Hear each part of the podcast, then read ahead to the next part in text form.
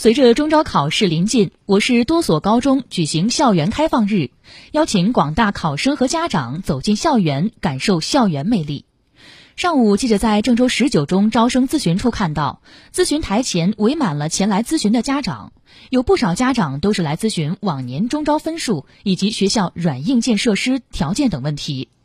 校园开放日期间，郑州十九中除了提供现场咨询外，还为前来参观的考生家长提供参观校园和自主体验活动项目。据了解，为增加学生和家长对学校的了解，从即日起到六月中旬期间，郑州二中、四中、九中、四十七中、郑州中学等多所学校将持续开放校园，为即将面临中考的学生和家长答疑解惑。